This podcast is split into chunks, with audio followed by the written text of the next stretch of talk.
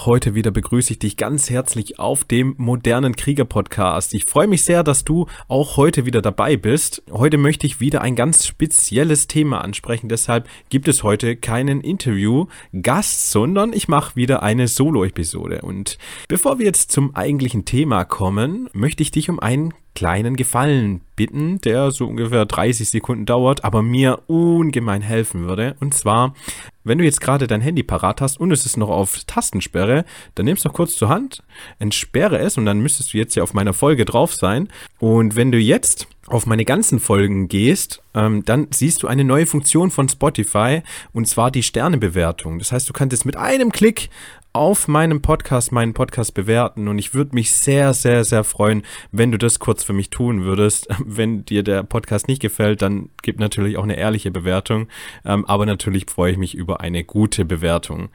So, und jetzt kommen wir zum heutigen Thema und der großen Frage, jetzt gerade zum Januar-Start des neuen Jahres, warum wir unsere Neujahresvorsätze meistens am Ende des Jahres, wenn wir sie reflektieren, nicht wirklich eingehalten haben. Und das meistens nicht, weil irgendwelche außerordentlichen Dinge passiert sind, die uns davon abgehalten haben, dieses zu tun, sondern weil wir uns selber ganz gut im Alltag belügen können.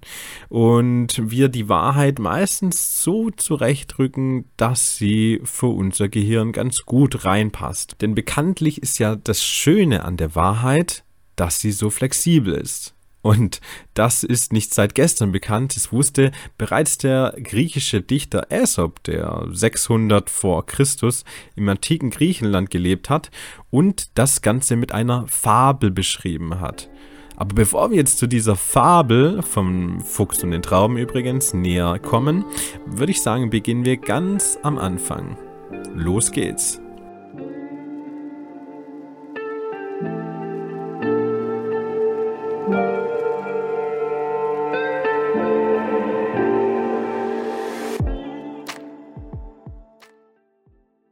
Jeder kennt's und jeder macht's. Regelmäßig verdrehen wir die Realität so, dass sie uns passt. Die Beispiele kennen wir ja eigentlich alle. Wir wollen mehr Sport treiben, da wir im Job im Büro vermehrt an Rückenschmerzen leiden, aber auch durch die vorgebeugte Haltung auch an Schulterschmerzen leiden. Oder weil wir eben gemerkt haben, dass wir jetzt über den Winter ein bisschen zu viel gegessen haben und zugelegt haben und eben jetzt auf dem Spiegelbild schlechter aussehen, als uns eigentlich lieb ist. Aber diese Umsetzung, das Ganze dann doch effizient zu tun, lässt meistens doch auf sich warten. Oder wir haben zum Anfang eine sehr, sehr hohe Motivation und brechen dann nach kurzer Zeit wieder ab. Und ja, die bekanntesten Gründe dafür könnten sein, dass wir halt im Job äh, zu viel zu tun haben, dass wir Kinder haben, dass wir andere wichtige Dinge haben und es uns ganz einfach an der Zeit mangelt. Ja, und nebenbei bemerkt ist ganz grundsätzlich die Zeit, oder besser gesagt, der vermeintliche Zeitmangel, einer der willkommensten Gründe, warum wir etwas nicht umsetzen, was wir uns eigentlich vorgenommen haben.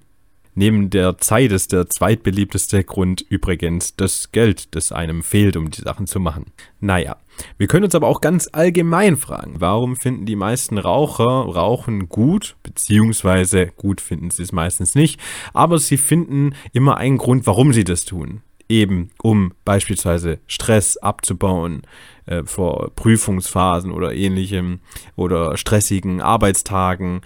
Ähm, oder man sagt sich auch selbst ganz gern, dass man doch sowieso in der Zukunft irgendwann nicht mehr rauchen wird. Oder wieso gibt es eigentlich keine Eltern auf dieser Welt, die es im Nachhinein bereuen, Kinder bekommen zu haben? Zumindest will das keiner so offen zugeben. Oder warum würden wir jetzt, wenn wir in einen Kinosaal reingehen und uns einen Kinofilm reinziehen, den Film niemals verlassen, vorzeitig, obwohl uns der Film gar nicht gefällt und wir uns ja quasi unsere Zeit da drin verschwenden? Das war jetzt natürlich nur beispielhaft. Vielleicht gibt es den einen oder anderen, der tatsächlich aus dem Kino hinauslaufen würde. Aber worauf ich hinaus will, die Antwort auf diese ganzen Fragen, warum etwas, jemand etwas tut, was er eigentlich nicht tun möchte oder umgekehrt, liegt in der sogenannten kognitiven Dissonanz. Und falls du jetzt den Begriff noch gar nicht gehört hast, würde ich sagen, schauen wir uns den einfach mal etwas näher an. Kognitive Dissonanz. Klingt erstmal schwierig. Aber wir gucken uns mal die beiden Wörter im Einzelnen an. Kognitionen oder Kognitives ist etwas, was wir im Kopf tun, ähm, also Gedanken, die wir haben im engeren Sinn. Aber Kognitionen können auch Werte sein oder Absichten. Und Dissonanz, das kommt ursprünglich aus der Musik und ist genau das Gegenteil von Harmonie oder Konsonanz. Also bezeichnet etwas, was aufgelöst werden muss, weil es eben nicht in einer Harmonie ist. Und wenn wir jetzt die beiden Begriffe mal zusammensetzen, dann könnten wir die kognitive Dissonanz als gedanklichen Spannungszustand beschreiben. Oder ganz einfach ausgedrückt besteht ein Widerspruch zwischen dem, was wir eigentlich gedanklich wollen und dem, was wir letztendlich tun oder eben nicht tun. Und die Dissonanz ist umso größer, je öfter sie vorkommt für das gleiche Thema oder je wichtiger das Thema generell für uns ist. Nehmen wir als banalen Einstieg für das Thema einfach dieses Beispiel von dem Kinoticket, das ich vorhin erwähnt habe, für das wir natürlich auch bezahlt haben. Wenn wir jetzt zum Beispiel in etwas investiert haben, soll das nicht umsonst gewesen sein. Wir bleiben also länger bei dem Investment, hängen länger an dieser Situation, als für uns tatsächlich gut ist. Deshalb bleiben wir meistens bis zum Ende des Films sitzen, obwohl wir ja unsere Zeit eigentlich besser hätten investieren können, da uns der Film sowieso nicht gefällt. Aber auch bei ganz wichtigen Themen taucht die Dissonanz sehr häufig auf wenn wir zum Beispiel seit 20 bis 30 Jahren im selben Job sind und eigentlich etwas anderes tun möchten aus dem Innersten heraus, weil wir unglücklich sind, aber wir uns selbst fragen, ob wir jetzt diese 20 Jahre hinschmeißen sollen, ähm, nur um was Neues zu finden, was uns vielleicht eh nicht gefällt und so weiter. Ähm, also da taucht die Dissonanz sehr häufig auf. Oder auch bei Beziehungen zum Beispiel, wenn wir sagen, wir sind seit 15 Jahren oder 20 Jahren verheiratet und haben zwei Kinder, ähm, sollen wir jetzt die Beziehung hinschmeißen und alles kippen, nur weil man unglücklich ist. man hat doch schon so viel gemeinsam durchgemacht und es gab doch so viele positive Tage. Aber letztendlich ist man ja trotzdem unglücklich und der Zustand, der hält an. Und da entsteht die Dissonanz. Wir sehen also, dass die kognitive Dissonanz so ziemlich in jedem Bereich von unserem Leben auftaucht und dass wir das häufiger haben, als uns eigentlich lieb ist. Und das, obwohl uns dieses Phänomen von der Dissonanz eigentlich schon vom Kindesalter begegnet sein müsste. Am Anfang habe ich ja was von Aesop und der Fabel vom Fuchs und dem Raben erzählt. Aber was hat das jetzt mit kognitiver Dissonanz zu tun? Naja, am besten würde ich sagen, machst du dir selber ein Bild davon. Also hör gut zu.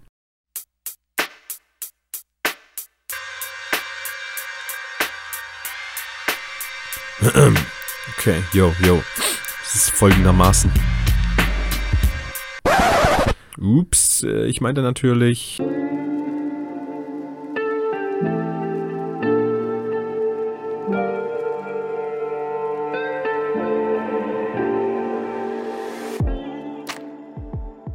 Ein Fuchs schlich sich an einen Weinstock heran. Sein Blick hing sehnsüchtig an den dicken, blauen, überreifen Trauben. Er stützte sich mit seinen Vorderpfoten gegen den Stamm, reckte seinen Hals empor und wollte ein paar Trauben erwischen, aber sie hingen zu hoch. Verärgert versuchte er sein Glück noch einmal. Diesmal tat er einen gewaltigen Satz, doch er schnappte nur ins Leere. Ein drittes Mal sprang er aus Leibeskräften so hoch, dass er auf den Rücken fiel. Nicht ein Blatt hatte sich bewegt. Der Fuchs rümpfte die Nase. Hm, sie sind mir doch eh nicht reif genug. Ich mag keine sauren Trauben. Mit erhobenem Haupt stolzierte er wieder in den Wald zurück. Na, hast du die kognitive Dissonanz erkannt? Die Farbe zeigt uns ebenso, wie wir uns selbst gerne mal betrügen, um die Dissonanz wieder in eine Harmonie umwandeln zu können. Schon Ende der 50er Jahre gab es dazu Experimente. Der US-amerikanische Psychologe Leon Festinger führte diese ersten Experimente zum Phänomen durch, das immer dann auftritt, wenn Verhalten und Einstellungen sich widersprechen und daraufhin zu inneren Konflikten führen. Festinger und sein Kollege James Carl Smith testeten dies, indem sie Probanden bewusst unglaublich langweilige Aufgaben verrichten ließen. Also die haben denen langweilige Aufgaben gegeben und denen aber auch gesagt, dass sie langweilig ist. Und anschließend haben sie sie gebeten, die nächste Versuchsperson davon zu überzeugen, dass die Aufgaben im Test aber statt langweilig eigentlich sehr interessant sein würden. Also eigentlich eine glatte Lüge. Und das war noch nicht alles. Die Forscher gaben der einen Gruppe für diese Lüge ganze 20 Dollar. Und der anderen Gruppe gaben sie aber nur einen Dollar. Und am Ende des Experimentes hat man nochmal die beiden Gruppen befragt und da hat sich Folgendes herausgestellt. Die Probanden, die gut bezahlt wurden, also mit den 20 Dollar, die blieben dabei, dass das Experiment langweilig war, so wie es ihnen eingangs auch gesagt wurde. Jetzt kommt aber das Interessante, die schlecht bezahlten Probanden, also die nur einen Dollar bekommen haben, die konnten diesem Test ganz plötzlich doch irgendwie was Gutes abgewinnen diese aufgezwungene Lüge, dass die Aufgaben doch irgendwie interessant und spannend sind, hat also bei beiden Gruppen einen Konflikt ausgelöst. Aber während die einen noch zu sich selbst sagen konnten, ich hab's für das Geld gemacht, also sich eine passende und gute Ausrede zurechtgelegt, war das für die, die nur einen Dollar bekommen haben, gar nicht so einfach, diese Lüge zu begehen und sich nicht dabei schlecht zu fühlen. Also haben sie Folgendes gemacht, da sie jetzt ja keine Ausrede hatten, haben sie ihr Verhalten an die Einstellung eingepasst, um ihr Selbstbild, dass sie ein ehrlicher Mensch sind, nicht zu bedrohen. Ja, und deswegen haben die interessanterweise dann doch den Test ganz gut gefunden. Also jetzt haben wir ja schon mal ein bisschen was erkannt über den, ja, ich nenne ihn mal kleinen Teufel auf der Schulter. Aber die wichtige Frage natürlich, nachdem wir wissen, wie sie auftritt und wie sie sich uns im alltäglichen Leben zeigt, ist natürlich, was wir dagegen tun können. Und grundsätzlich haben wir ja mehrere Möglichkeiten, so eine Dissonanz aufzulösen. Manche gut und manche weniger gut. Und ich würde sagen, schauen wir uns einfach mal die Möglichkeiten an.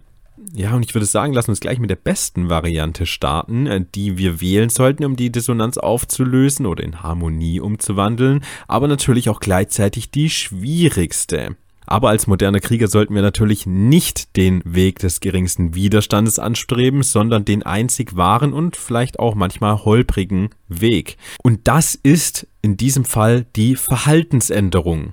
Und mit Verhaltensänderung meine ich, dass wir jetzt nicht das tun sollten, was unser Verstand uns sozusagen als Legitimation hinwirft, als Grund etwas zu tun oder etwas nicht zu tun, damit wir uns trotzdem nicht schlecht fühlen müssen.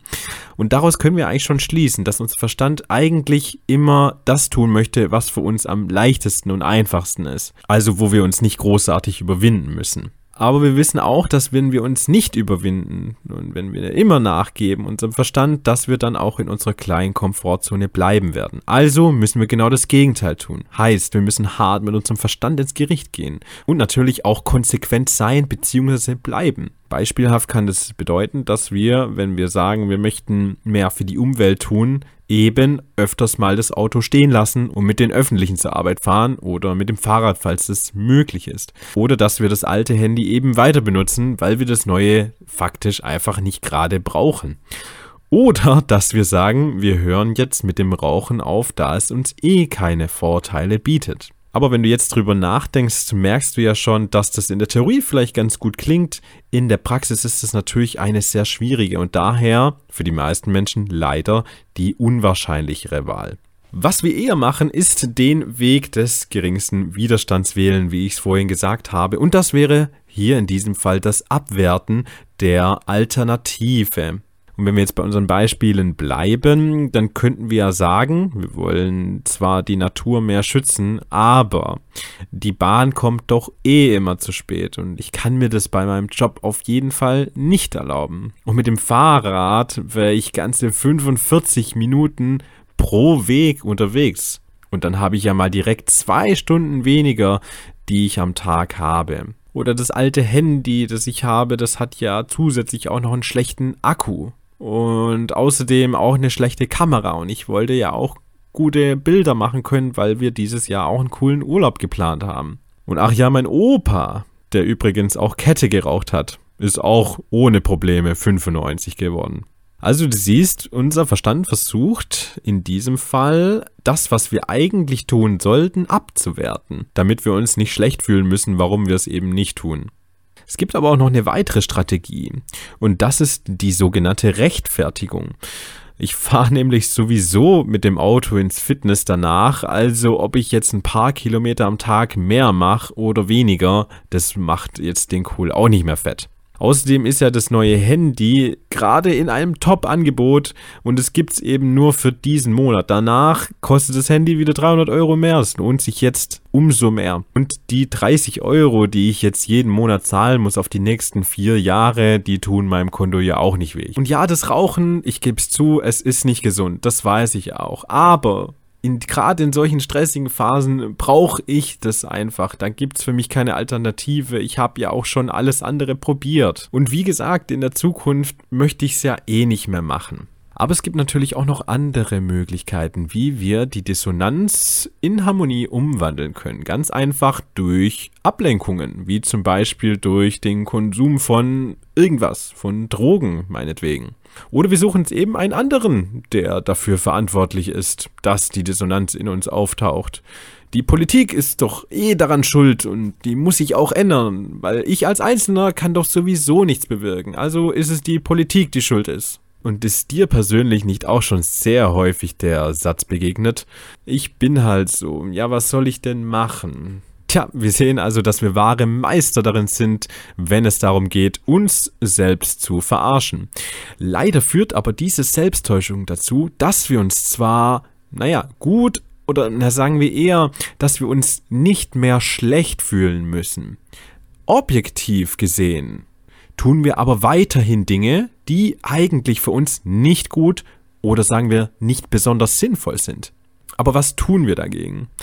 Ich glaube, ich habe es in diesem Podcast schon sehr oft gesagt und ich werde es auch wahrscheinlich immer wieder sagen müssen, weil es einfach ein sehr wichtiger Teil in der Veränderung eines menschlichen Verhaltens darstellt und das ist die Erkenntnis. Das heißt, da wir ja jetzt wissen, was kognitive Dissonanz bedeutet und was die Auflösungsmöglichkeiten in unserem Gehirn sind, beziehungsweise was unser Verstand uns ja so hinwirft, wie wir das am besten bereinigen, und wir uns dahingehend einfach beobachten, dann sind wir dieser Sache zumindest nicht mehr so ausgeliefert. Denn in der Regel möchte dein Verstand ja nichts anderes machen als ein Programm abrufen. Da kommt eine Situation und dein Verstand sagt, hey, hier ist die Lösung und wirft dir ein Beispiel hin. Und jetzt müsstest du hingehen und sagen, nee, nee, so geht es nicht. Ähm, das wäre ja wieder der Weg des geringsten Widerstandes und ich bin stärker als mein Verstand. Ich sage, wo es lang geht und nicht mein Verstand. Und jetzt kann ich versuchen, die beste Alternative zu treffen, die beste Wahl, um diese kognitive Dissonanz in Harmonie umzuwandeln. Auch wenn es schwierig ist, aber wir wissen ja, dass wir nicht alles auf einmal übersetzen müssen. Das heißt, während wir uns gerade die Zigarette anstecken wollen und unsere kognitive Dissonanz auftritt, unser Gehirn sagt, ja, du brauchst es jetzt während deiner Stressphase oder du willst eh bald aufhören, könntest du ja sagen, nein, ich höre jetzt zwar nicht komplett auf, aber ich lege die Zigarette wieder rein. Also du siehst im Großen und Ganzen, es gibt doch schon eigentlich immer die Möglichkeit, das objektiv Richtige zu tun, wenn wir es Step by Step angehen. Ja, und wenn jeder Mensch dahin gehen würde, dann wären wir alle wesentlich glücklicher. Und das ist doch vermeintlich das, was unseren Lebenssinn unter anderem beinhaltet, oder? Ich würde sagen, mit dieser Frage beende ich den heutigen Podcast. Die kannst du natürlich für dich selbst beantworten. Und wenn du mich noch ein bisschen mehr unterstützen möchtest, könntest du natürlich auch den Podcast an jemanden teilen, bei dem du überzeugt bist, dass er sich diesem Thema etwas näher widmen sollte. Und zu guter Letzt freue ich mich natürlich sehr, wenn ich dich bei der nächsten Folge wieder begrüßen darf.